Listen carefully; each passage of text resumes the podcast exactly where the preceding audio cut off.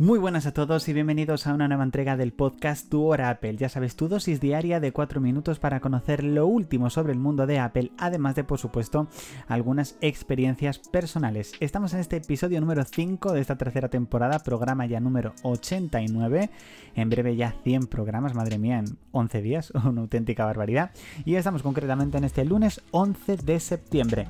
De nuevo, muchísimas gracias por el gran apoyo que continuáis dándole a este podcast. Ya sabéis que os podéis suscribir desde la en que lo estéis escuchando, activar las notificaciones para no perderos la próxima entrega. Ya no queda nada, chicos. Mañana a las 7 de la tarde, hora española peninsular, es el Apple Event, la nueva keynote de Apple, donde pues veremos los nuevos iPhone 15 y donde los veremos los nuevos Apple Watch y veremos qué cosas más y qué sorpresas más nos tiene, por supuesto, preparadas Apple. Pero la verdad que hay muchísimas, muchísimas ganas de que eso llegue. Recordad que vamos a hacer una cobertura especial a través de la cuenta de Twitter o X, donde iremos poniendo en directo pues todas las novedades que se vayan anunciando y después eh, por la noche tendréis una entrega especial del podcast de 0941 y al día siguiente, el día 13, pues las cosas que más me han llamado la atención en el canal de YouTube, por supuesto.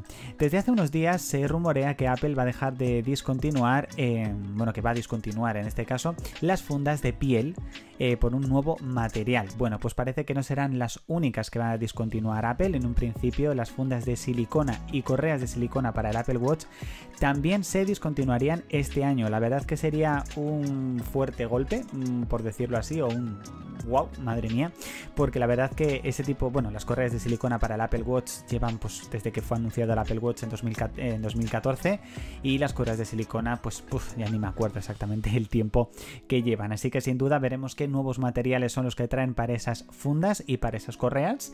Y bueno, la verdad que sin duda pues con muchísima duda de, de qué es lo que nos tiene preparado Apple. Hay nuevos datos sobre cómo será el iPhone 15 Pro y el iPhone 15 Pro Max en cuestión de peso en este caso se ha confirmado que será un 10% menos pesado que, los modelos actuales, debido a que ya no será acero inoxidable, sino que será de titanio, pero eso sí, será un poquito más grueso. Esto podría ser directamente por el tema de las cámaras, por albergar una mejor batería o porque directamente los componentes internos mejorarían tanto que en este caso habría que comentarle un poquito el grosor. Pero bueno, teniendo en cuenta que va a ser un poquito más grueso, a ver si con suerte las cámaras no resaltan tanto por detrás y, y bueno, pues yo creo que no sería ningún, ningún tipo de drama, la verdad. Yo en este caso, si finalmente acabo cogiéndome el iPhone 15 Pro Max, sería eh, algo mm, bastante extraño. Eh, lo estuve pensando justamente el otro día, quería compartirlo con vosotros, porque normalmente siempre que me cojo un nuevo iPhone, pues tengo que estar pendiente de la funda, del protector, eh, un poco en plan de, vale, primero tengo que tener esto en el momento en el que me llegue el iPhone, que me llegue todo a la vez, no sé qué, pero debido a que llevo más de dos meses y medio llevando mi iPhone 14 Pro Max sin funda, está claro que si finalmente acabo cogiéndome el 15 Pro Max, por supuesto también lo llevaría sin funda y sin cristal protector. Entonces sería la primera vez que me compro un modelo nuevo y no tengo que estar pensando ni en la funda ni en el cristal, o sea que sería, la verdad, bastante, bastante curioso, hay que decirlo. La verdad que tengo muchísimas ganas y muchos nervios por el Apple Event. Tengo ganas de ver qué es lo que van a mostrar, qué es lo que nos van a presentar, luego ver los precios, que yo creo que es un poco ese miedo que todos tenemos de ver exactamente cómo se van a comportar esos precios.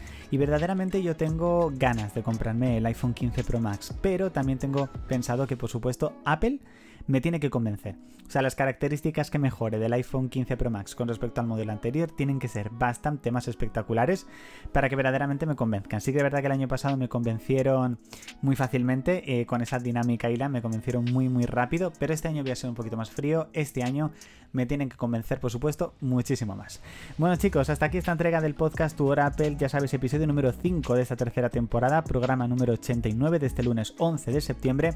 Muchísimas gracias por haber escuchado el podcast hasta aquí. Ya sabes que mañana tienes una nueva entrega y que por supuesto el contenido continúa en nuestra cuenta de Twitter o X, Telegram, blog, YouTube y el otro podcast, el de 0941, por supuesto. Así que nada chicos, nos leemos, nos escuchamos y nos vemos. Chao.